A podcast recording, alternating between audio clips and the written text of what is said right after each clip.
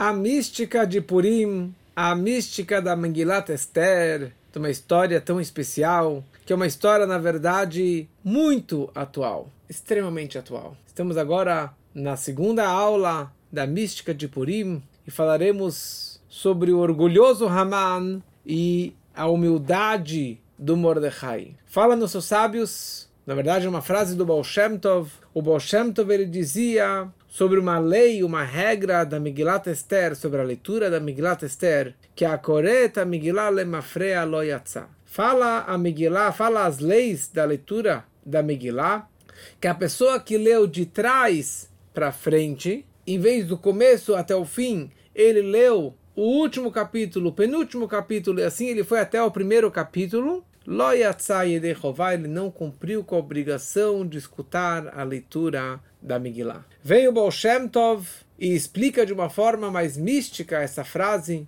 que a pessoa que lê a Megillah de lá para trás, para frente, que ele diz que a Megillat Esther e a história de Purim é uma história de lá para trás, é uma história do passado, e não é uma história da frente, não é uma história atual, ele não cumpriu com a obrigação, ele não entendeu qual é toda a história. E por isso que estamos fazendo esse curso da mística da Megillah, para entendermos que todas as histórias da Megillat Esther não são do passado, e sim são do presente, são extremamente atuais. Como veremos hoje, algumas histórias que aconteceram na história da Megillah, que são exatamente isso que está acontecendo conosco no mundo e principalmente no nosso país. Tem palavras que eu não posso falar aqui na minha aula porque tem preconceituosos e na última vez que eu falei uma palavra errada, o YouTube travou, travou por preconceito, por, é, por censura, na verdade, a, a minha aula do YouTube. Então, eu vou falar a Megillah e que cada um deduza da melhor forma no seu entendimento aquilo que ele quiser deduzir. Haman, uma pessoa extremamente orgulhosa. Mordecai, uma pessoa extremamente humilde. Vamos ver hoje um pouquinho da história, de algumas das histórias do Haman e do Mordecai, e depois as explicações místicas da Kabbalah, baseado no livro Torah do Alter Rebbe. Como já falei da outra vez, eu não vou entrar em todos os detalhes da história, porque não dá para entrar numa aula só, e principalmente que todos esses detalhes, ou grande parte dos detalhes e dos segredos da história de Purim já foram gravados e estão agora semanalmente sendo é, lançados e postados no meu Spotify, no meu YouTube, e então você pode assistir lá que tudo fica gravado. Todas as minhas 400 aulas estão gravadas é, começando no SoundCloud e depois no YouTube, depois no Spotify. Então você pode achar, é, principalmente no, no, no, YouTube, que tem lá playlist, você consegue achar um playlist inteiro só de Purim, com umas 15 aulas. Então ali estão gravadas essas histórias. Então a Megillat Esther nos conta no capítulo 2, no capítulo 3, אחר הדברים האלה גידה על המלך אחשורוש את המן ben Amdata. E quando a gente fala Aman, a gente bate. Toda vez que falamos Haman com mais algum apelido, nós batemos como negação a essa pessoa tão ruim. Então a Megillah nos descreve sobre a, que o Ahasverosh, o rei Assueros, o rei Ahasverosh, ele era casado com a Vashti. Que a Vashti era neta do Nabucodonosor, que destruiu o templo sagrado. O rei Ahasverosh casou com ela para adquirir o sangue azul, para adquirir a realeza da família real, e na prática ele acabou matando a Vashti. De quem foi o mega conselho de matar a Vashti? Foi do Haman. O Haman odiava a Vashti por várias razões, e ele acabou aconselhando a Hashverosh que matasse a sua própria rainha. Assassinou ela. Só que o Ahasverosh, quando ele matou, ele estava muito bêbado. E no dia seguinte ele voltou atrás, ele não entendeu o que aconteceu. E ele foi descobrir que foi o conselho do Haman de matar a Vashti. Então isso ficou com essa pulga atrás da orelha. Ele ficou com essa um, raiva guardada, muito bem arquivado. Ele falou: Eu preciso acabar com este Haman. Eu preciso aniquilar com essa raça do Haman. Só que o Haman, até aquele momento, era um Zé Ninguém. Ele era uma baratinha. você pisar numa barata, matar uma barata, uma formiga no chão, não tem nada de especial. Mas se você pega alguém que está lá em cima, um cara super honrado, super importante, e você humilha ele, coloca ele na forca, matando ele, isso é o maior vexame. E esse que foi o plano do Ahashverosh. De pegar o Aman, um cara tão ruim, e de colocar ele no pedestal e depois colocar ele para baixo. Então, por isso que a Megillah descreve Gidal et Haman. De repente, da noite para o dia, o Achashverosh decidiu pegar o Haman e dar para ele todas as honras, maiores honrarias na Pérsia. Que na verdade era o, o, o rei do mundo. Achashverosh ele era o rei que controlava praticamente o mundo todo. Então agora o Haman ficou sendo seu primeiro-ministro, seu conselheiro, seu braço direito. Dos seus sete ministros, ele era o sétimo, mais baixo. E agora, de repente, ele virou o number one.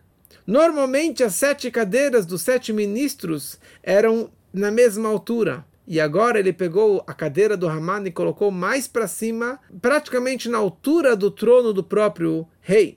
Ele deu para ele a segunda carruagem real o cavalo real. E ele decretou que todo mundo precisava se curvar e se ajoelhar para o Haman. Por quê? Porque Hafez Bikaró, porque o rei ele ama ele, gosta dele e deu para ele muitas honrarias. Então, da mesma forma que ele subiu muito rápido, ele acabou também caindo muito rápido.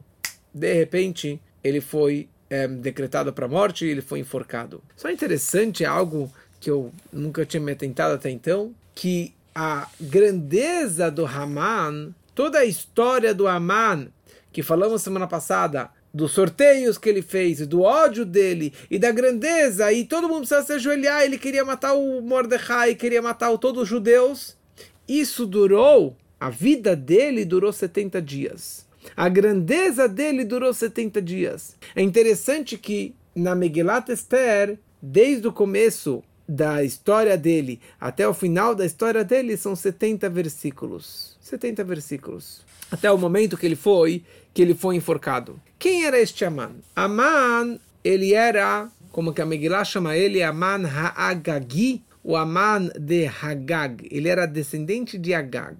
Agag era o rei da tribo dos Amalequitas, do povo dos Amalequitas de Amalek. Vamos voltar mais para trás. Quando que os judeus saíram do Egito, atravessaram o Mar Vermelho, logo que eles cruzaram o Mar Vermelho, a Torá descreve, vai avó Amalek, veio Amalek e guerreou contra o povo de Israel.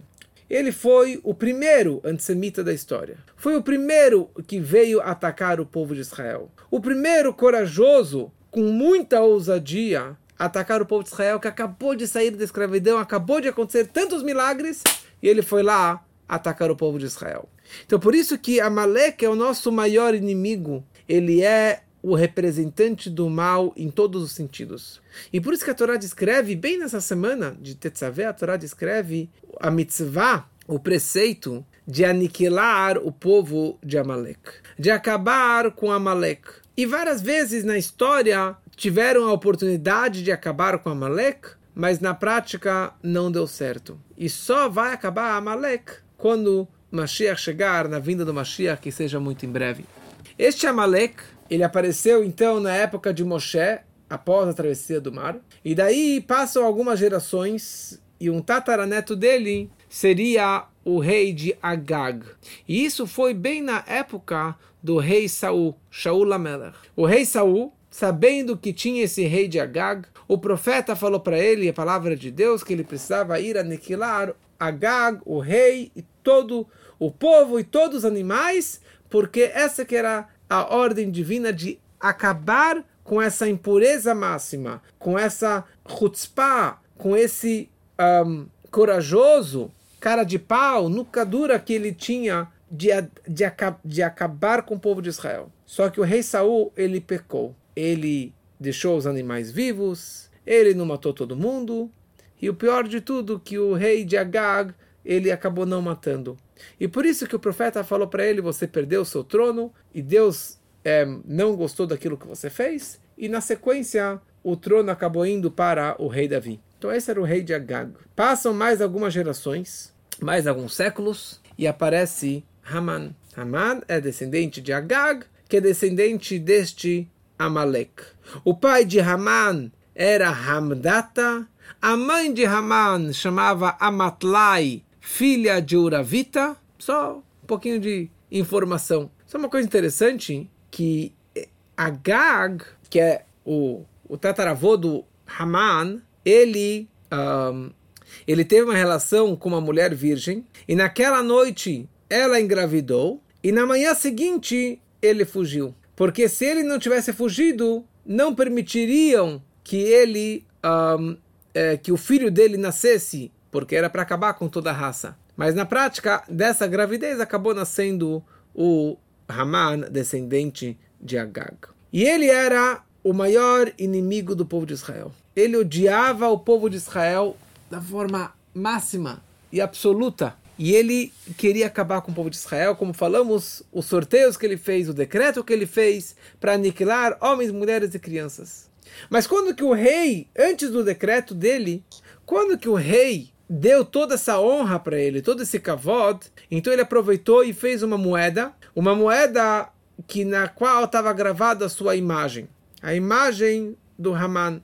Ele pegou uma estátua, uma idolatria, e colocou no peito, que isso representava, isso representava um, mais uma um, uma ousadia dele, que todo mundo precisava se curvar para ele e ao mesmo tempo para essa idolatria. E todo o propósito dele era provocar os judeus, que os judeus se curvassem para um homem que não pode, e pior ainda, para uma estátua, para uma idolatria que não se pode.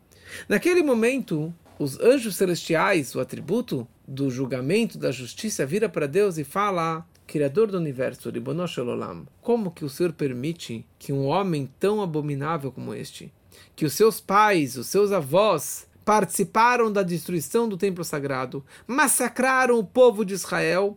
Eles foram desde a Pérsia até Jerusalém para fazer a destruição do primeiro templo. E agora, de repente, um homem desse fica com tanta importância. Deus ele vira para os anjos, ele fala: não se preocupem, porque ele vai apanhar e, ele, e eu vou me vingar dele de tudo de mal que ele fez com o nosso povo. E Deus ele cria, Deus ele cria a cura antes da doença tem a doença, mas antes de existir a doença, Deus ele já criou a cura. E a cura disso é o extermínio dele. Ele tinha toda essa honra e se erguia e se elevava, e na hora que ele desfilava pelas ruas de Shushan, da Pérsia, todos se curvavam ou se ajoelhavam para ele, cada um de acordo com o seu nível, mas todos abaixavam a cabeça para o Haman, com exceção de uma pessoa. Uma pessoa não abaixava a cabeça para ele. E isso era o Mordecai Hayehudi. O Mordecai, o judeu Hayehudi, que estava lá no palácio, que era também um dos conselheiros do rei, e ele também frequentava o palácio do Ahashverosh. E ele não abaixava a cabeça para ninguém, porque um judeu não abaixa a cabeça para ninguém, e muito menos para o Haman, um antissemita, um, uma pessoa tão ruim como ele, e principalmente, ou também, pelo fato que pela regra, pelo um combinado que eles tiveram alguns anos antes, alguns anos antes, o Haman virou escravo do Mordecai. No ano 3393, no ano 3393, que foi na verdade um ano antes do banquete da grande festa do Ahasverosh, o Ahasverosh ele teve uma guerra contra uh, contra a Índia, que eles se rebelaram contra ele, por causa que o Ahasverosh era o rei de Rodo até Cush, da Etiópia até a Índia. Então a Índia se rebelou contra o rei. Então o rei mandou milhares de soldados, dois mil, 12 mil soldados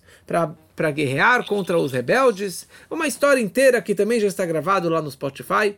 E dessa forma ele mandou dois generais, cada um responsável por 6 mil soldados. Mordecai e o Haman. E assim eles ficaram alguns anos guerreando, e o Mordecai, muito organizado, programou a comida e a bebida para durar durante toda a batalha.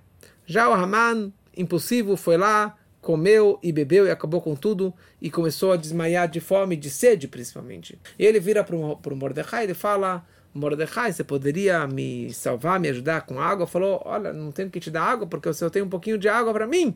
Ele falou, mas a tua lei judaica diz que se você tem alguém, você tem que ajudar o próximo. E ele falou, é, mas a lei judaica fala que se é ou a tua vida ou a vida do outro, a tua vida vem antes. Na prática, o Mordecai ele conseguiu pegar um pouco da sua água e compartilhar com Haman com a condição que ele virasse seu escravo. Não tinha papel, ele estava no meio do deserto, então o, o, o Haman ele escreveu debaixo da sola do sapato do Mordecai que eu, Haman, filho de Agagi, eu viro escravo para o Mordecai. Assinado Haman.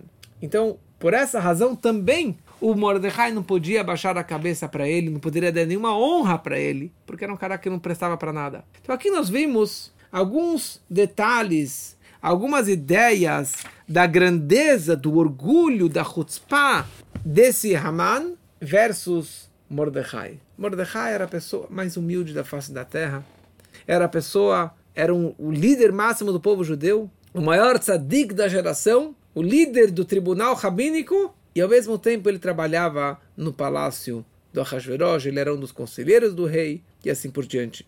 E a grande questão é, a grande questão é, como, espiritualmente falando, como que o Haman, ele adquiriu esse poder? Como ele teve a força de subir e de controlar o rei, e de fazer um decreto de, de extermínio de todos os judeus num dia só, e ele teve sucesso e cresceu tanto. Aliás, o, o Haman era um Zé Ninguém. O Haman, ele era um cabeleireiro, um, um barbeiro. E também ele era homem da casa de banho. Ele dava banho nas pessoas, ele cortava os cabelos. Essa era a profissão dele. E de repente, bum, ele foi lá para cima, virou o grande líder, o grande, o grande Haman. O Talmud sempre tenta encontrar algum indício, alguma dica dentro da Torá, do trecho da Torá, que represente histórias que não se encontram na Torá. Então o Talmud pergunta: Haman, min ha-Torá. Haman, onde você encontra o nome Haman na Torá? E ela traz a frase tão conhecida lá no Gênesis, no Bereshit, logo após Adão e Eva terem comido do fruto proibido. E daí eles ouviram a voz de Deus passeando pelo paraíso e eles ficaram com vergonha, se cobriram com as folhas de é, com, com, as folhas e de videira e Deus perguntou para eles o que vocês estão se escondendo, o que vocês estão com vergonha. Hamin haetz. Será que da árvore que eu falei para vocês não comerem, da frase do, da, da árvore do conhecimento do bem e do mal, será que vocês comeram desta árvore? Hamin haetz. Rei, mem, nun. Nun Sofit, que são as mesmas letras Haman. Da árvore, será que da árvore são as mesmas letras de Haman? Então essa que é a fonte da Torá do nome Haman. O que, que isso representa? Sendo que Haman, ele vem de um nível que é de Amalek, ele é descendente de Amalek. E Amalek, ele é o pior inimigo, é o primeiro e pior inimigo do nosso povo, porque Amalek, ele foi corajoso. Ele abriu essa mata virgem. Ele pulou na piscina congelada. Como que tem uma piscina congelada, ninguém tem coragem, alguém vai lá e pula de cabeça.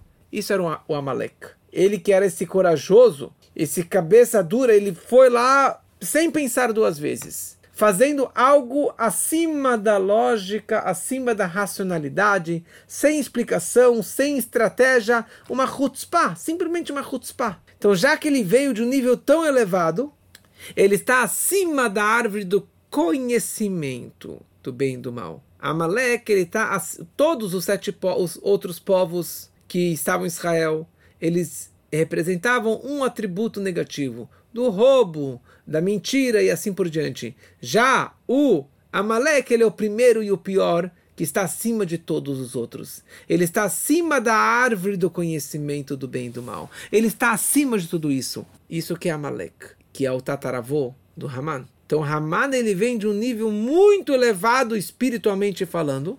É um nível que está acima da lógica do conhecimento da racionalidade.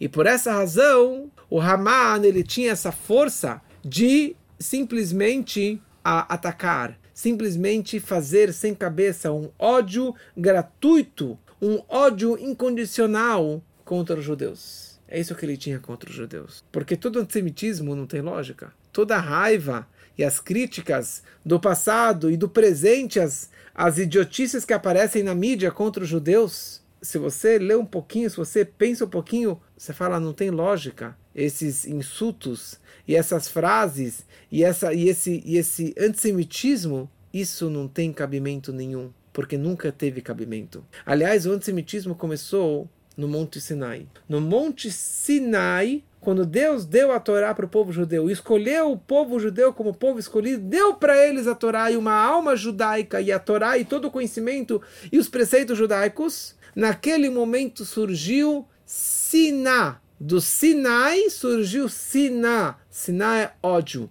ódio gratuito contra os judeus. Por quê? Gratuito, sem lógica. Por que Amalek nos odiou? Porque ele veio de um nível acima do conhecimento. Porque Agag nos odiava acima do conhecimento da lógica. Porque Haman nos odia acima da lógica. E porque todos os descendentes de Haman, que são todos os nossos inimigos e críticos do povo de Israel, da terra de Israel e dos sionistas, é um ódio gratuito, é um ódio incondicional e inexplicável. Por isso que não tem argumentos não tem conversa, não tem acordo de paz, não tem como você chegar a algum acordo com pessoas que te odeiam, querem o teu extermínio. Então isso representa esse orgulho máximo do Haman. O Haman, por isso que ele, um, ele vira para o rei naquela conversa mais para frente que ele, ele vira para o rei e fala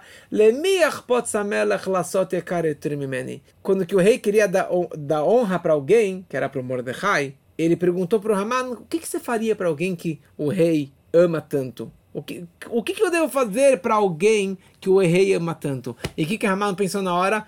Jô, Jô, você, eu, eu sou a pessoa mais querida do rei. Ele falou, sabe o que você faz? Pega o manto real, a coroa real, o cavalo real, com todas as honras do rei, e ele vai marchar na rua e o maior inimigo vai puxar ele pelo cavalo. Era isso que ele pensava. Esse, essa honra dele, pegar o cavalo do rei, o cavalo que leva a pessoa para cima, que era o carro mais chique da época. Era isso que ele queria. Todo esse seu orgulho, toda essa sua chutzpah, essa sua ousadia, foi que levou ele até lá em cima. E com tudo isso que ele queria aniquilar o povo de Israel. E a grande pergunta é: como que esse decreto tão severo de um cara tão orgulhoso foi anulado e foi para baixo. O que aconteceu aqui que realmente transformou essa situação da noite para o dia, da pior situação do nosso povo, para a maior salvação? Que não, ele fez uma árvore, a forca para aniquilar, para enforcar o Mordecai.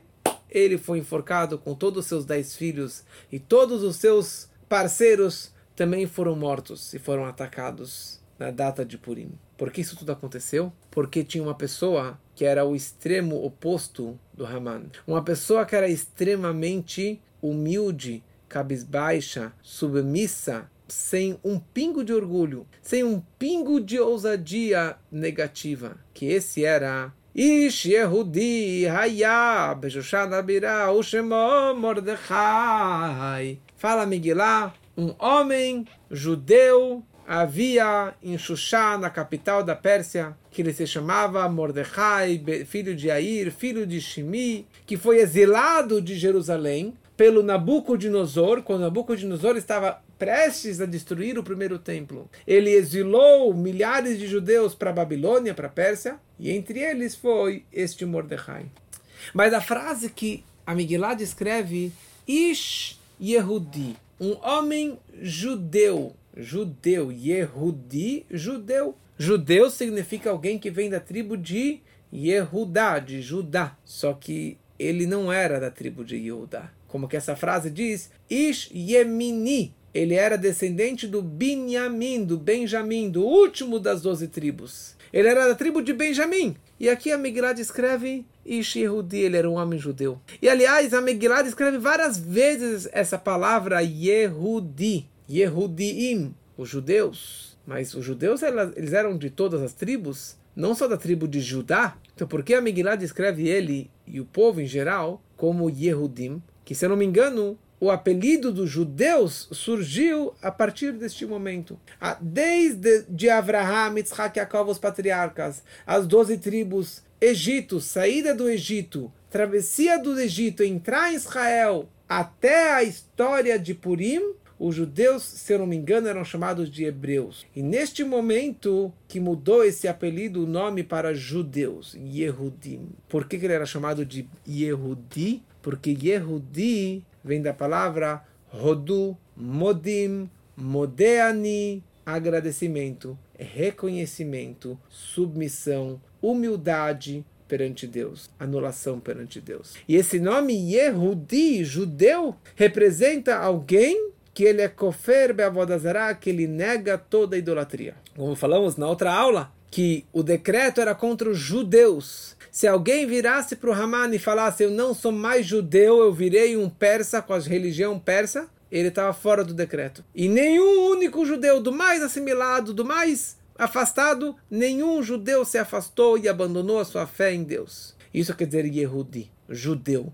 O judeu é alguém que tem um reconhecimento, uma submissão, uma anulação perante Deus. Isso quer dizer o nome Yehudi. Vamos agora analisar o nome Mordecai. E o Talmud também pergunta Mordecai, onde consta na Torá o nome Mordecai? Porque, como já falamos, a Megillat Esther, toda a história da Esther, foi muitos anos, séculos depois, após a, a, a, a outorga da Torá no Monte Sinai.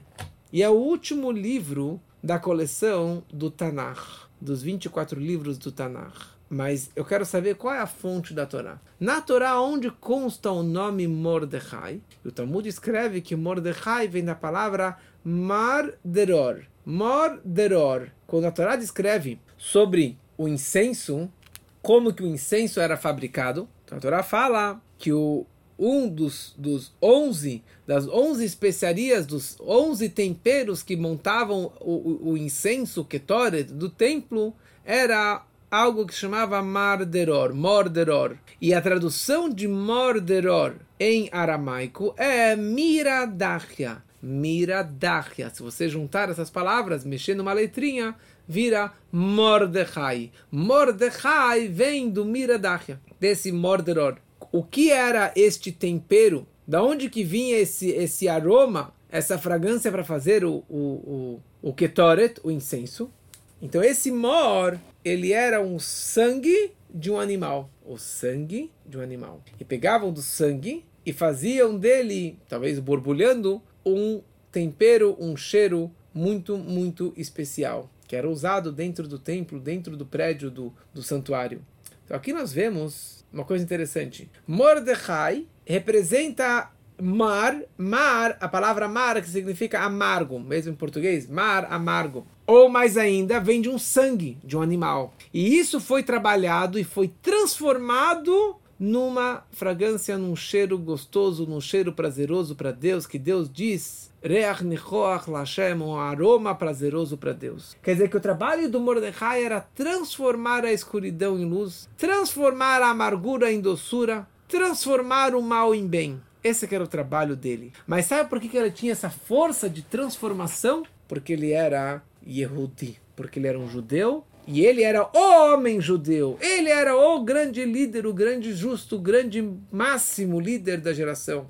Porque ele tinha esse bitul, essa submissão, autoanulação, cabisbaixo, total perante Deus. E essa que era a vida dele. Essa que era a vida dele. Então, sendo ele o líder máximo, vivendo desta forma, ele conseguiu carregar todo o povo nas suas costas. Ele conseguiu incentivar homens, mulheres, crianças principalmente as criancinhas, que ele reuniu em praça pública 22 mil crianças que estavam prestes a ser aniquilados, e eles viraram para o Mordecai e falaram: Itcha anachnu, nós estamos contigo até a morte.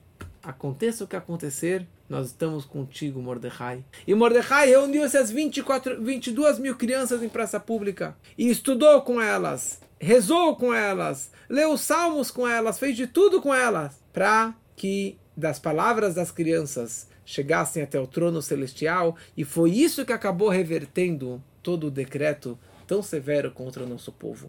Quer dizer, esta coragem do Mordecai, essa submissão dele máxima, um trabalho ilógico, uma chutzpah de Kedushá, uma ousadia de, de santidade, algo positivo, fazer por fazer, com Mesirut Nefesh, com autodedicação, com auto-sacrifício, para se conectar com Deus e não se afastar de Deus, ele levou todo o povo junto nesse mesmo comportamento de Mesirut Nefesh. Vamos lembrar, o Haman, Hamin Haetz, ele veio da árvore, de um nível que está acima da árvore do conhecimento, por isso que ele se comportava de uma forma ilógica, antissemita, contra os judeus, porque a fonte dele veio de um nível de impureza muito elevado.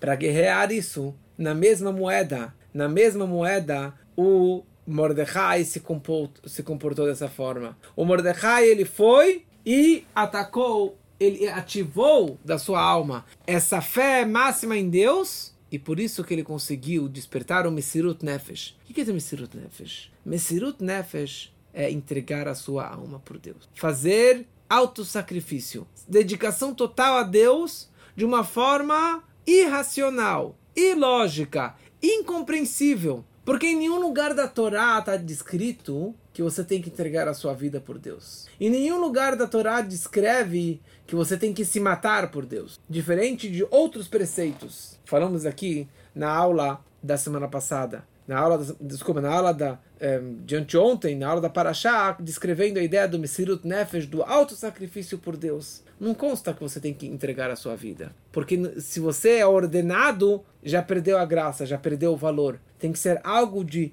da essência da alma, de um nível extremamente elevado, para você conseguir se entregar de uma forma irracional. E essa irracionalidade, ou esse auto-sacrifício deles, foi o que despertou a salvação e que quebrou a irracionalidade antissemita do Haman e que ele acabou sendo enforcado. Ele, seus filhos e todos os seus cúmplices acabaram sendo destruídos e levados para o precipício. Que isso, na verdade, aconteceu com todos aqueles que tentaram nos acabar. Todos os maiores antissemitas, maiores líderes do mundo, do passado do, e do presente, o final é o mesmo. Então por isso que não vale a pena começar com o povo judeu. Mas aqueles que fazem, eles não fazem de uma forma lógica, por isso que não tem conversação, não tem, não tem argumentos, porque o ódio é um ódio ilógico. E a nossa atitude não é conversar, não é tentar se explicar, não é baixar a cabeça para os nossos inimigos, não é ter medo da ameaça deles. Pelo contrário, temos que fazer que nem Mordecai, andar de cabeça erguida, com o peito aberto, sem orgulho da nossa história, da nossa pessoa, porque não fizemos mal para ninguém, pelo contrário, tantas coisas boas que o povo judeu trouxe ao mundo. E o nosso papel é iluminar o mundo, trazer a verdade para o mundo, trazer Deus, a Torá, a história para o mundo. E não espero que ninguém me ame. Só não me atacando já está muito bom porque não, nunca podemos, baseado no que explicamos agora, eu não posso aguardar que ninguém me ame. E a gente percebeu agora, nesses últimos dias e semanas, quantas pessoas que camuflavam o seu ódio, o seu antissemitismo, e de repente eles deram as caras demonstrando o quanto que eles nos odeiam e abertamente falando mal da gente. Então a gente não tem que ter medo de nada, de ninguém. E a nossa resposta é aumentar em fé. A nossa resposta é ter mais coragem, mais orgulho judaico, mais Torá, mais mitzvot, mais Mesirut Nefesh, autossacrifício e dedicação maior à Torá, às mitzvot, à doação, à caridade, ao estudo, à reza, porque essa é a forma que eles venceram naquela história. Bayamim Haem Manazé no passado e nos nossos dias também. Então, se você quer cumprir com a obrigação, fala o Baal Shem Tov, não pense que Purim é Hagadol Eladim, é uma festa para as crianças, é uma festa só é, do passado. Você tem que entender, e hoje explicamos um pouquinho de que como que a mitzvah e toda a história de Purim é uma história extremamente atual então, da forma que eles batalharam no passado e reverteram o pior decreto, assim também hoje nós podemos e devemos nos comportarmos e assim poderemos anular esses decretos tão severos e tanto antissemitismo e tanta maldade pelo mundo com a vinda do Mashiach, que seja muito em breve. se Deus quiser.